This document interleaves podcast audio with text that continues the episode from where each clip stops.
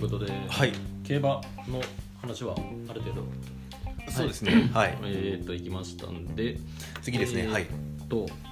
映画はいのいつものはいコーナーいきます、うんお願いしますえーっと1月から3月にはいはいはい鑑賞したうんうん映画になってくるんですけどはいはいはいタワさんがいつもあのサウナ行きたいで、はいはいはいえーえーっとのあの残してるじゃないですか、うんデータというかのそうそうねまあ自分の記録じゃないですけど記録を残してるのを見て、それであのいいなと思ってああもういいっすよあれえ本っと当うん僕もねちょっとあのフィルマークスっていうので、はいはいはい一応残すようにしたんですよああだからそういうその映画のやつのサウナ行きたいみたいなまあ記録残せたりとかこういうやつをいついつ見たよみたいなのがそうですね、うんだからあの高丸チャンネルの時に、うんその見て思い出せるようにあああの始めましたあそうですねでえーっとよえーっと今年で入ってから4作品、はいはいはいはいはいたった4作品なんですけど、うんえー、と新幹線半島ファイナルステー ジ、えーそれからお「花束みたいな恋をしたはいはい」えーあと「ヤクザと家族ヤクザとかとかはい」それから「野球少女はいはいはい」えー新幹線半島と「野球少女」が韓国映画ですああなるほどなるであと「邦画」っていほう、どうんちょっとまさかの展開だったんですけど、はいはいは い洋画全く洋画がうんなかったんですね今回えー新幹線半島が、えーと年始め本当もう正月から公開されて、はいはいはいえーこっちに、えーこっちに立ってたらおかしいですけど、んなんであのコロナワールドの方でうん福山の、はいえー見ましたもううん1月2日とかに見ました、はいはいはいで2月に入って、えーカンダムのエーガルシネマさんうんの方で花束みたいな恋をしたとヤクザと家族、うんえーそれから、えー岡山でですね、えー、カホがよくあのネイルに行くんで、うんえーその間にはいはいシネマクレールの岡山のはいはいとこはろいに行くってうんいう、あのミニシアターあがあるんですけーど、はいそのちょっと黄金ルート見つけてしまいました隙間時間そもねちゃのんとああ待ち時間があるんですよ、うんで隙間をね結構ねネイルって長いんですよ意外とーそうなんですねぼちぼちまあまあその映画見るぐらいのまあ、2時間ぐらい見てもはいいけるかなってあいうところで、ーでちょっと野球少女今は回い見てきました、はいでこの中でも、まあ、特にその花束みたいな恋をしたは、うんもう公開されて結結構すぐ行ったんですけど、うんその後からもう一気にもう、あのー話題になりましてはいはいはいもう、えー大傑作のうんともうあの評判の勢いなんであこれにー関してはもう、えー、と感想の方は、えー言いたいと今思いますね。あーはいはいはいはい、お願いしますとりあえずあの時系列順には一応行くんですけど、うんうん新幹線半島ファイナルステージはいはいはいこれが、あのーえー前作があって続編なんです原作のあーはいはい新幹線うんファイナルエクスプレスっていうのがあ っていやこれね結構話題になったんですよほうほうほうほうそれがあの前言ったあの、マドンソクあマドンスがはいはあいの前回、はいはいあのベストガイで選んだあーはいはいはいマドンソクの、はいはいはいえーっとまあ、それまでも、うんまあ、人気は人気でした、うんただ、まあ、大人気にこう一気にうんなった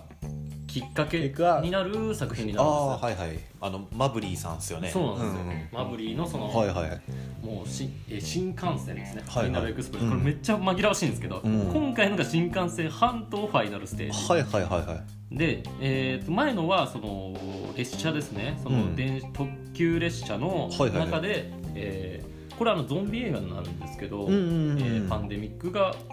えーその中で、えーなんていうんですかねその凶暴化したうんゾンビになってこう凶暴化した人間たちうん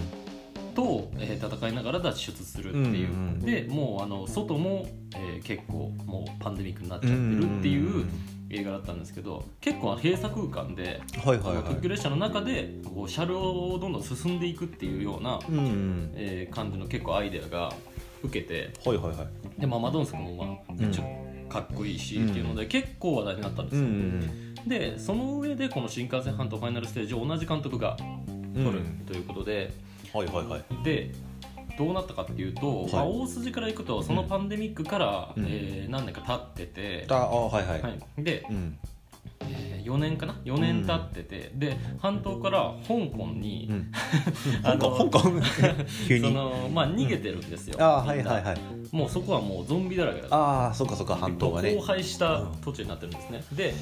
もう町になっちゃって、はいはいはい町がもう荒廃しちゃってて、でそこに、えーまあ、大金を積んだトラックが、うんえー残されてるからそれを回収しに行けみたいなはいはいミッションを、えーある元軍人の人が、はいはいはいえーそれのミッションに挑むようになるんですけど、はいはいはいはいまあそういう流れの話になっていくんですけど、はいはいはいまあ、そこからですね、まあ、もちろんその大金積んだトラック回収に行ったのはいいんですけど、もちろんまあうまくはいかないと。ああうまくいくんですけど、その一回うまくいくんですけど、はいそのあるその631部隊っていう、はいはいはいはい、まあ、そこに残されたうん民兵たちにはい襲われるんですね、ああうんそうなんですよでそこで、えー一体何が起きているのかっていうとはいころの話になってくるんですけど、はいはいはいはいもちろんそのそこから脱出していくっていう話なんですけど、もう完全にもう前作から大幅に予算も増えてその大幅にスケールアップしたはいはいはいもうだ対策アクションというか、うん対策パニックアクションですよね、うんになっててはいはいはいもう何度例えて言うならですねもう本当もうワイルドスピードとかマッマッドマックスとかみたいな あーまあもうあそこまでいかないにしてもまあ、それに近いぐらいのまあもうほんとそんな感じああの見るあのスタンスはそれでいいです、うん本当に軽くもう見るみたいなはいはいはいはいはい感じで結構その前作はドラマもあったんですよ、ーうんその新幹線はいはいファはイいナルエクスプレスは、ただドラマでちょっと泣かせに行く部分もあったんですけど、はいはいはいそれがだいぶちょっともう薄まって完全にもうアクション対策なんですね、もうほとんどマットマックスみたいなデスロードカーチェイスカーチェイスともうそのサバイバルスリラーですよねはいはいはいはいはいはいはいゾンビに襲われるから逃げるっていうでそれをその、まあ、荒廃した土地でその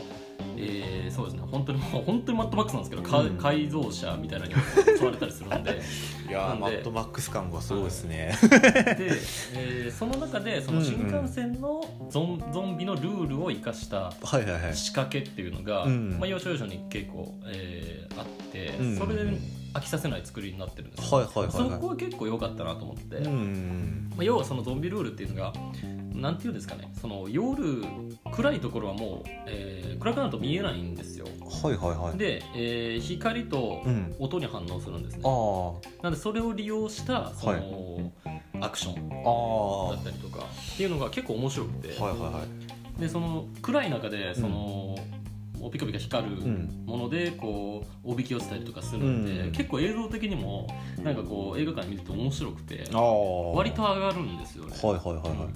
結構その集団でうんうわーってこう行くから、いうんあの宣伝館みたいなのあるじゃんあのメンズバニラみた いなああいうのあるじゃないですあかバニラバニラそうバニラああうねはいはいそうんのあまあちょっああというギギラついたやつじゃないけあれどをうんもう、えー、と動かして、はいはいそのピカピカさせて、はいはいおびき寄せて、はいはい向こうに行かせて行くとか,、あーそういうその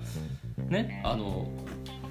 ちょっと待って切れとる、うちょっと待ってまさかの切れとるわ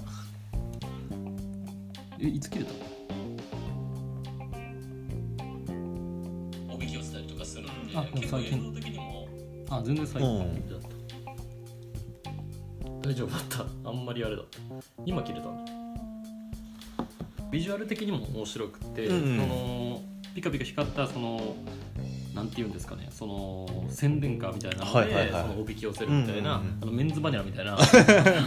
穴を走らせて高収入のやつねそううん大引き寄せてその自分らが行くみたいなうんその間に、まあ、そういうのがあったりとか、はいはいはいってうのちょっとだいぶ飽きさせない作りにはなってるんですね、うそんのアイデアを結構こう盛り込んであるっていうか、うんそういうところで楽しめるようにはなってて、はいはいはいはい、で、えー主人公ですねこれ、はい感動門さんっていうのはいが、ねえー、と演じてるんですけどめっちゃイケメンなんですよあなんでこれでななんとか持ってるっていうところもあってあイケメンだけでイケメンなちょっと影のある役ではあるんですけど、はいはいはいはい結構その表情はあんまりないんですね、 ああけどまあもうイケメンなんでその絵にう映ってるだけであーだいぶ持つっていう、はあはあはうあん、それでなんとかなってるところはあのあのあれがかっうんあそこまでかっこよくなかったらどうだろうっていうところもあうるんですけど、んちょっと気になるのはちょっとラストがですねちょっとはいちょっと鈍いっていうかちょっとウェットすぎるんですよねあ泣きに走りすぎちゃってるっていうかああはいはいはいはいはいでその前回はうんだいぶそのドラマの要素が強かったんで、はいはいそはのウいェットに走ってももうだいぶ良かったんですけどおー今回はちょっと無理くり感がちょっと強くてですねああだからそのアクション色とかがちょっと強い中そうそうそうそうちょっと最後まあウェットに振りすぎたかなっていうのがそうですね、んちょっとなんかあのーあれもこれもっていうところに行き過ぎた あーはい感はいははいちょっと否めないかなとあったんですけどうんまあでももう万人が見てですねもう前前作からテイストは変わってますけども万はいはい人が見て面白いっていう点ではですね、うんもうやっぱり韓国映画も恐るべしっていううんところですよね、うん本当にもううん圧倒されますね、これは。あのーまあマッドマックスがもちろんあのゾンビとかはいあとですねニューヨーク1997っていうあるんですけど、うんそういうののオマージュだったりとか、うんまあ、オマージュっていうかもうほぼほぼ設定が一緒とかはいはいはいはいいうのはあるんですけど、まあ、だいぶ軽く見れるうん対策になってますね、あーこれはこれでいいんじゃないかなっていうまあ、そんなにまあうん難しくはまあないよと、そうですね、うでん正月一発目っていうところもあって、はいでこのコロナ禍ですよ、っていうところもあって、うんうんなんかまああの正面弾バンバンって打ちながらこう追いかけてくるとかいうのがあるんですけあーはいはいどはい暗い中、うんなんかちょっと面白かったですねよあーく良かったですねちょっとテンション上がるっていうか、はいはいはいはいなんかいいんじゃないこういうのもってすごいいですね映画館で見るにはなんか余計ね映画館で見ると、うなんかこう渋いのより、うんちょっと今はいいかもしれないっていう、うんこの21年この正正月にっていうあか1月に公開するのにそうっすよいねいかも新年ね一発目でっていうところではありましたねただまあうん、高丸チャンネルの収録が3月だったい やもうちょっとあの見れないとだいぶそうですねタイムラグが、はいそうですねでわかりましたそれ一作目がはいそうですうね、んえーでですねやっぱりこの名作が来てしまったんですね、えっとはいはリいはいゲルスからいくと次が花束みたいな恋をしたなんですけど、はいもううんこれがですねもうなんていうんですかねもうえーっと菅田将暉うんうんさんと有村架純さんが出てるんですけどあこあはいはいはいはいれがうんもう,、もうめちゃめちゃなんかもう恋愛映画で、うんもううわーちょっとこれは見れないなと思ってたんですようんただまあまあ過去と言ったんですけあど、はいはいまあそのなんていうんですかねそのもういい意味で裏切られましたねああ本そ当うっにすかもう一言で言うと、はい倦怠期映画のはい新たな傑作ですねあでそあのはいはいはい邦画で言ったらもう本当に今までにないんじゃなないい形形ののっていう、はい、ほうほうほうほうほまあえっ、とねブルーバレンタインとか、はいまあ、500日のサマーとかまあ有名なところでそういうのあったりはするんですけど、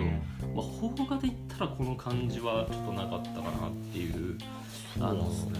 いつまあ一言で言うともう上品一あ番あももうめちゃめちゃ上品です、はいはいはい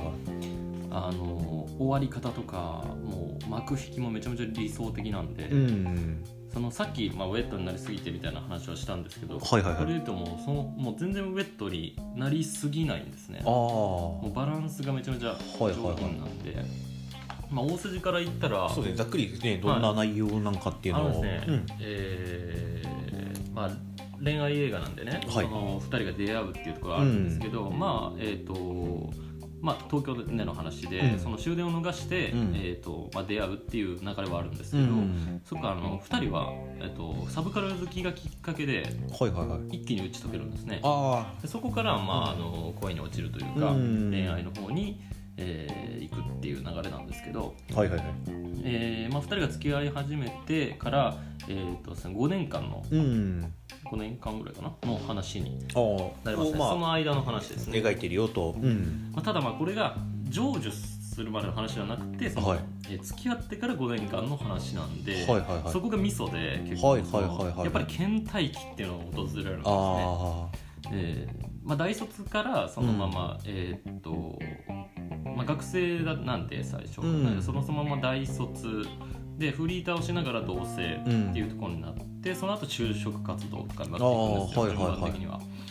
で、えーと男の子の方がイラストレーターを目指してるんで、はいはいはいさいえー途中も途中まではフリーターをしてるんですあ、ね、うん、まあ、ただまあそのその後ちょっと就職活動するっていう方に変わっていくんですけど、うん、まあ、その辺からだいぶそのなんていうんですかね、えー就活とかこう仕事に追われてですねいはいはい。だいぶこう価値観とかそういうあねあ、ズレがまねあちょっとすれ違いじゃないですそけうど。ですね、うん生じていくんですけど、うんその様がですねもうリアルすぎてああ、もうきついっすねもうこうあの ねその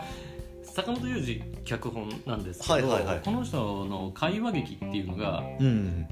まあそのまあワードセンスで見せていくっていう語りクッチも結構その、えー魅力というかその特徴ではあるんですけど、うんその結構生々しいねうん会話劇っていうのが、うんうんえーっとかなり多いんですけど、はいはいはいそれがねその細かいその恋愛あるあるとうん一緒に来るんで、そのはいはいは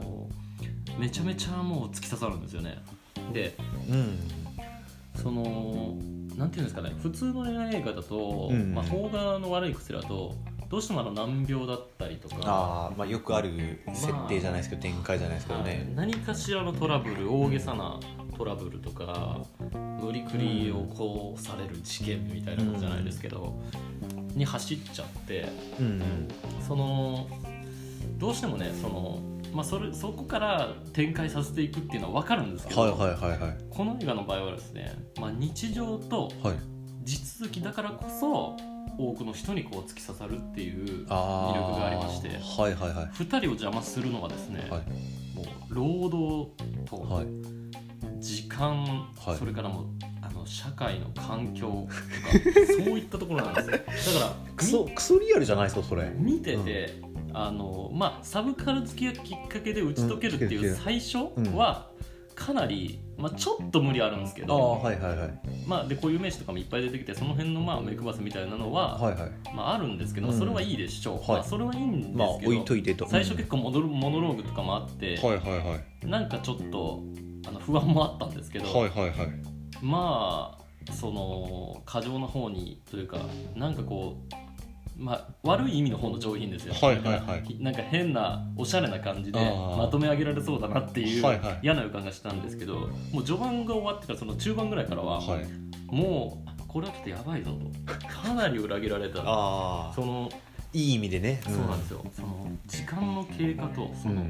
なんていうんですかねその、まあ、ブラック企業じゃないですけど、うんそのまあ、社今の日本の社会のその労働はいはいはい条件じゃうないんうですけど、んそういうのの中でその日常と地続きの中で、えーすれ違いが生じていくっていうう、んもうみんなが経験したことなんですよね、うんこれって。みんな大体別れる時っていうのは大げさな何かがある人もいますけど、うん大体まこうあいう基本的にはねその些細な些細なことの積み重重ねねでねすれ違っていきますからっていうところなんで、もうこの辺がもうだいぶもう自分の中でこうざわざわしていくっていうかなんかそ の、えーそのあーあーっていうそのダメージがもうそれこそ本当ボディーブローなんてどんどん効いてくるわけですよね。あーはいはいはいはいはいで、えーそのまま、えー倦怠期というところが一、まあ今一番の見せ場と言ってもいいでしょう、そのあの菅田将暉さんと有村架純さんのその、もう素晴らしい演技ですよもう実在しているとしか思えないようはいなはいはい2人の、えー演技ですけどそれで倦怠感を見せられる倦怠期を見せられると。うんで、えーその後にですね、えーまあもちろんその花束みたいな恋をしたって言ってるぐらいですからね、はいはいはいその最後はやってくるわけですけああどまあ、この辺は別に言ってもいいと思うんですけど、はいはいはいうんまあ最後はですね、うんこれがねモノローグから始まってる割にはですね、うんその大事なその最後の本当に泣かせにかけるところではですね、まあセリフじゃないんですよねここはこおこはもうー本当にもうセリフに頼ってなくてはいはいはいそのもうちゃんと映像とその2人の演技演出はいで見せるっていうもう本当にこれはねもうおじさんもうん泣きますこれ はおじさんも泣きますよこれあー多分おじさんの方が泣きますあーだからだからこそやっぱいろいろとね経験しているところもあるからこそうんこれね恋愛あるあるって言いましたけど、うんこの別れ際はいのはい男の感じとか、まあこれね一緒に見に行きましたから、うん顔とかにも聞きますけど、うんやっぱりねめっちゃリアルですねあーもうあるある本当にやっぱりねこのやっぱ男のなんて言うんですかねその分かってない感じっていうのはねリアルですよやっぱ女の子の方がやっぱちょっと大人なんですよねやっぱりねっていうところもあるんでやっぱ見ててこれはもう ね辛いですよなかなか、うんどうしてもね設定上ちょっと無理くりなところもあるんですけど、うんやっぱいいところはね本当にこのちゃんと映画的に見せていくっていうところですね本当に素晴らしいと思いますね、うん最後の幕引きももうダラダラしないんですよ本当に、まあ、もう泣きわめたりとかすることもないしあそのいい綺麗な幕引きをするんで、うん本当に見ていただきたい本当にこの愛おしい一作愛おしいっす名名か作になると思うんです本当にちゃんとね大記事で書いてあるもんね大名記事作っでても名名作っってて書いちゃってるんですからもうノートにこれ多分今までないですよこれ高村ちゃんで僕もねちょいちょいあのノートをチラ見しながらいつも 話聞いてるんですけど初めてっすねそうなんですうん名作びっくりびっくりって感じやけどなんかちょっと気になりますいやねこれね浜田さんもねやっぱりねもうおおじさんですからはい、もうクソじじいですよだけ ど、ね、なんかそういうタイトルでねあの菅さんと有村さんが、まあ、ダブル主演っていう風な形だとやっぱね先ほど矢作さんも言ってくれた通りなんかやっぱ僕らみたいなおっさんがこれも見るもんじゃねえんじゃねえのかなっていう風な形で思いがちですけど、ぜひ裏切られてほしいもうここまで言われるとちょっと気になりますねこれは細。かい口喧嘩とか見てほしい本当にああーあリアルーな言っちゃうよこれっていうはいはいはいはいはい言っちゃってるんだよこれっていうとことかねそのだんだんこう変わっていくもう砂月さんがもう本当にうまいその2人ともめっちゃうまい本当はにいだはいんはいだん変わっていくんですよ仕事とかしだしたら、はいはいはいうわい、やなんかお腹痛くなりそうですねーイラストレーター目指してるけどっていうこのはいサブカルを貫けない感じもいいんですよねリアルっていうかああはいはいはいまあ大抵の人は無理じゃないですか、うん無理でで結局あだからそのイラストレーターとはもう関係ないまあそうそう普通のでまあこうね、うんあの段階をちゃんと踏まずに就職するからはい余計に、その変なところに入っちゃうというかあーはいはいっていうところあのリアルさそうこのリアルさですようわかなり辛いっすよねこれねいやそうなんですね、やけどちょっとうん有村さんどんどんどんどんこう溜まっていくわけですよ、うんうんうんこの、うん、いいよってねそうだねとか言ってるんですけどけどやっぱどんどんどんどん溜まってるとでっから女の子は溜まってるんだよっていう、はいはいはいそういうところですよもうね本当勉強になります本当にありがとうございます坂本いや龍二ですね、はい今度は最高の離婚とか、うんんああいうのドラマで結構ドラマの畑の本当結ああ構はいはいもうバンバン有名な方なんですけど、はいはいはいこれ映画でどうなるかなと思ってましたけどいや、うんもちろん僕これサカンドユーズ脚本っていうのなかったら見に行ってないですからああこれに期待してよかった本当に、ここのおかげだと思うんです名作ですねいやもちろんあの監督でね、うんまあね全てのみ座組みんのなみみんなのねうん座組によって仕上がったものですけども、ね映画ですからねそれは、いやー素晴らしかっいやーなんかちょっとすごく気になたいりやますね今回これだけは本当に、うんあのーなんとかいやこれね、あのー鬼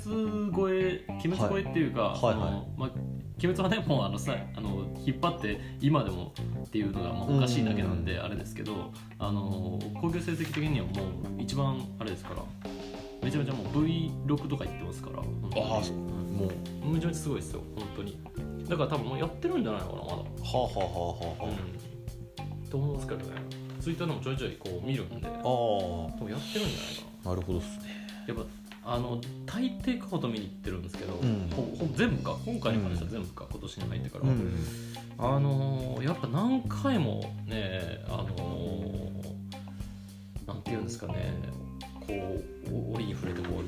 うね話題に出るっていうのはやっぱこれなんですよね、この花束みたいな声をしたら何回もやっぱ出てきますからやっぱ思い出されるんですようね、うんんやっぱ日常と地続きっていうところが大きいですねうんなるほどっすねぜひお願いしますあとはまはいあえっと野球少女ですね、はいはいは野い球少女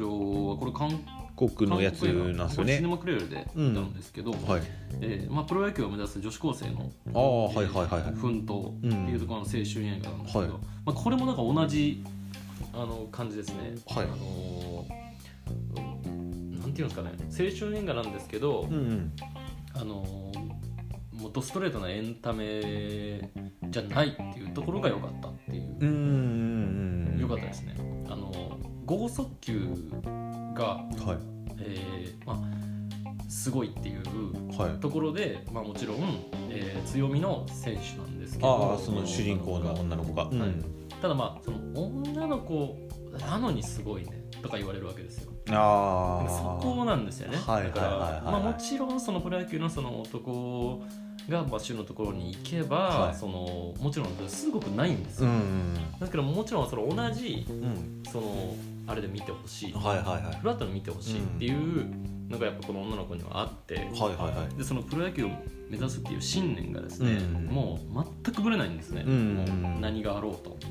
どんな下挫折があろうとっていうところなんですね、うんそこだけの信念情熱っていうのは全くぶれないとうんいうところでこの剛速球この子にとってのその剛速球ですよね、うんをその,、まあ、そのプロ野球に通通用する壁として、うんこの子にとってすごい剛速球っていうところを、えーじゃあかなわないとうん男だらけのところでは、じゃあどうするのかっていうところが、まあ、ちょっとあるコーチと出会ってっていうところなんですけど、はいはいはいはいはまあ、ここのだからまあ本当にまあ文字通りの変化球ですよね。いうんだからそこなんですよ剛速球とストレートなエンタメではなくて、まあ、こっちに持ってくるかっていうところなんですよあーはいはいはいストーリーもまさにそうなんですああよ、ねはいはいはいもう監督のだから配球ですよねこれあはーまさにうまいうまいこのはいはいはいでストーリーももう本当にそのエンタメじゃなくて、うんこう現実的でも鈍いあの語り口なんですよ、うんもう本当どっちかっていうともうもうストレスフルな感じで進んでいって、まあ、それこそもうこの子が、まあな、なかなか前に進めないうんまあ、女の子であるがゆえにっていうところですよね、なんですけど、まあ、それはそれとして、えーまあ、スポコンとかエンタメの要素は薄くて、うんまあ、なかなかその前に進めないっていうのはあるんですけどその性差別的な要素ああっていうのもこのスポコンの要素もそうですけど性差別的な要素っていうのも、まあ、ある程度にとどめてるんですよある程度にねうんうんこの辺の抑え具合がねああこれもまあやっぱりちょょっと品の良さっていうかはいはいはいはいやはっぱりこう、ね、とにかくその性差別の要素をバーッと打ち出して、うんスポコンでうわーっとやってあー最後泣かせみたいな感じ試あー合で泣かせみたいな感じではもうないですでもなくてもうあーはっきりないです、はいはいはいもうそういう映画では全くないですねどちらかというともうドラマいああの現実的なそのじゃあどうするのかっていう、うんそのその女の子の、えー信念が、えー周りの人を、えーぶれない信念がこう周りの人を感化させていって、うんえー動かしていくっていうそれをもう徐々に変わっていくっていうところを描いてるんで、すごいゆったりした映画ですねもう全然なんかあのテンポよく進んでみたいなことではないですね。あうんただそこがもう本当に良さだと逆にうん味噌なんですねうんでこの子のぶれないその情熱っていうのが、そのなんか無意識化のまあなんかその別にその自分でも気づいてないようなうんうん差別、はいはい意識とか偏見みたいなものを浮き彫りにしてしまうんですね、はあはそれは観客もそうだし、うんその周りのあのコーチだったりあーそのはいはい母親親あはあですね両親、うん友人たち、その周りの選手たちっていうのにもうどんどんそのなんて言うんですかねそのどんどんみんなが感化されていって、うんそのこの熱量ですよねその情熱の熱量っていうのがすごすぎて、うんまあみんないやそのいやプロ野球選手になりたいっ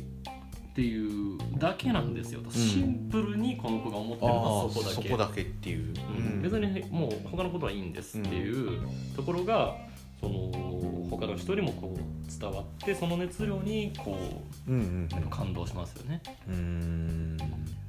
うんこう周りの人たちをそれで動かしていくうんうんこれ主演の子があのイテウォンクラスあったじゃないですか、うんのイ・ジュヨンさんうなんんですけど、もう本当この子ありきで持ってるようなう、んまあ、圧倒的な説得力なんで、はいまあ、この子のそのなんていうんですかねそのあのまあジェンダーまあジェンダーレスな、うんまあ、魅力とそのまあそのポッサですよねその情熱に持ってやるっていうところのその気力を感じるような説得力ですよね素晴らしかったと思いますね、うんまあ、固定観念を打破するっていう意味では本当にそその気持ち、はいはい行動はい力っていうところをやっぱりあのもうまざまざと見せられる映画なんで、うんまあ、ラストなんかも本当にもううーそこで終わるみたいな感じですけどあーまあすごはいい良かったですね本当にゆったりこうう、んで最後ももううわっとこう見せ場はちゃんと見せて、うんスッて終わるっていうあー本当にもうこれはあの花束もうもう本当通じます 本当に通じますもう下品なことを全くはいなはかいったはですいねその綺麗に終わるっていう、うんなるほどですね主題だけはしっかり伝えてるっていうところがうん素晴らしいと思いますうね、うんんいやこれも韓国映画ですからねいや恐ろしいですよねであとあのヤクザと家族について話してなかったんですけど あー いやそうそうですね最初のね冒頭でそうそうさらっと紹介はしていただきましたけどももういいんじゃないかなっていう気持ちが強すぎて多分あの花束の話をしたすぎて はいは多い分完全にスルーしてたんですけどうんうんあのよくあの日本で一番悪いやつらが何回も出たじゃないですかああはいはいはいまあ、あの綾野剛はいはいはいが主演なんで、まあ、もうこのしかも疑似家族ものなんで、はいはい結構、はいまあ、似たようなところはあるんですけうど、んあの3部構成で、はいはいはいまあ、ヤクザとして生きる人たちのその、まあ、かっこつきのあの、うん家族の物語なんえでっとうんすけど、まあ、最初にその綾野剛が、まあ、あの若い頃から始まるんですねうんうんで、えー白いダウンジャケット着てるんですけど、はいはいまあ、これがまあいろいろあってこう血に染まってはそれから幕を開けるっていう、うえーアバンタイトルがあるんですいけはいど、はいはいこっからもうもうもうアゲアゲ ですねいやもうアバンタイトルからそのもう日本で一番悪いやつもオープニング最高だったんですけど、はいはいはいい、やこれいいぞっていう感じがあるんですけどこれ若い頃から始まって、うんうん1999年はいと2005年、はいそれから2019年、うん全部綾野剛があの同じ主人公はもう同じ綾野剛が演じてるんですけどまあ、周りの人ももちろん一緒ですね、警戒しても一緒ですね、うんで演じてて3部構成になってるんですけど、はいはいはいまあ、それで時代に淘汰されるヤクザの姿っていうのを、うんまあもう綾野剛さんがもうもう見事な佇まいとうん表情で体現体現していると言っていいでしょうね、うん本当に、まあ、あの身体性うんもう身体性の役者だと思いますけど、ね本当にだだってもうその若い時とはいその年取った時うんで一緒ですからねうん役者が、そりゃすごいですよもうちょっとこう猫背になあったあはりいとかはいそういうディティールはがいね、本当細かいところまでちゃん細とかいですよ演じきってるんですねうんで周りの脇を固めたのが市原隼人はいはいはいこれ磯村君っていうちょっと若い子も出てるんですけどはいはいはいこれあ名の前なんて読むかな隼人かなマサトかなえっと隼人じゃないですかね多分あのサウナ界隈でむっちゃあそうそうそうそうそうそう、うんあのサウナのあれで結構回してくるんですけどドラマ茶道の虫尾くんですねあれ見たはい後だったら、うんみたいな感じなんですけいやあどれですか磯村金髪で出そうそうそうてそうくそうるああはいはいはいはいやつですよね、だからこの2019年の方が出てきますああはいはいはいで、もううん、あはのもともとこの2019年ここいでスタートしてるんですってそので、うんそこからあやっぱり3部構成になるっていうふうにああ付け足していったらしいんですけど、はいはいはいはいはそのまあ、それだけあってやっぱ一番最後が一番面白いんですよいうんもう新たなヤクザ映画になってるんで、はいはいはいあの令和のヤクザですねああまあ、令和の令和のヤクザパートと言ってもいいでしょうね3部目は、うんはいのあのフレッシュな切り口の面白さですよね、まあ、現代的にアップデートされたヤクザ映画っていうことになってるんで、うんうんうん、はいまあ、そこを磯村君がねもうめっちゃいいですからおお虫尾とにかく虫尾が、うん、むしろ とにかくえー何かなもう見た後は、まあ、市原隼人もすごいですから、うんあの子もね、まあうんもちろん、まああの、舘ひろしも出てますよおおだからもすうごいなもう豪華ですけど、うん他にもいっぱい出てますよ、でもね磯村君がもうね一番心に残ったお本お当になんかもうそのやっぱなんていうんですかねそのなんかねやっぱりねなんか新たなね風っていう感じがしますね本当にその役者としても、うんその三部構成が綺麗にこう、はいはいはい新たなうんものあの役者みたいな感じで、はいはいはいはいこう役者としてもそういう風になっててあでもちょっと二重に面白いんですけどあいやもうこれからはお前らの時代じゃねえよみたいなはいはいはい感はじいで出てくるわけですから、あめちゃめちゃ面白いですからあのーねあの首長がねその、まあなんていうんですかねその子らからしたら敵になるようなあうんそのヤクザですね昔からのその、うんまあ組長うのんとこまで呼ばれるシーンあるんですけど、まあ、そこでもなんかずっとあのスマホ回してたりとかそのゆあの YouTube で何にあげるのか知らないけどそのビデオ撮ったりとかしてるわけですよ、あーはいはいはいでもう完全になめ腐ってるっていうあーでヤクザの方はヤクザの方で、はいもうあのなんていうんですかね、まあ、じ人権っていうか、はい自体がもうなんていうんですかねもうないとまで言っていいような、うんそのまあ、5年ルールっていうのがあるんですけうど、んまあ、そのそこまでちゃんとすれば、いそのやっとその人としてちゃんとうん生きられるっあてあはいはいいうのがあるんですけど、そのなんていうんですかねもう完全にもうこの3部目では、うんそのもう綾野剛もその役者として生きた者たちは、もう完全にもう人権も何もないわけですよ。あーっていうでも完全になめくさられてるっていうなんかめっちゃ吠えてるんだけど、はいわーわー言ってるんだけどもちろん怖いですよ、うんかなり威圧的に言ってくるんですけどもう完全にあの磯丸君側からはもう完全になめくさあーすごいそう切り口がおもろいですねそれうんそういやそこかっていうう、んまあでも確かに社会の仕組み的にはもうもう完全にもう居場所なんてないっていうう、んこれもまたね市原隼人さんねもうめちゃめちゃいい役もらってますけどうあーんまああのちょっと言っちゃってる感もあるんですけどはいはいはいめちゃめちゃ良かったです本当にいやーこれもねいやーなんかさ最後になっちゃいますけど、はいこれもねやっぱ良かったんですよだからまあ4本全部良かったんで まあそのまあねいいやつをね紹介していただいてますからまあまあまあそう今回なはんですうよねうんん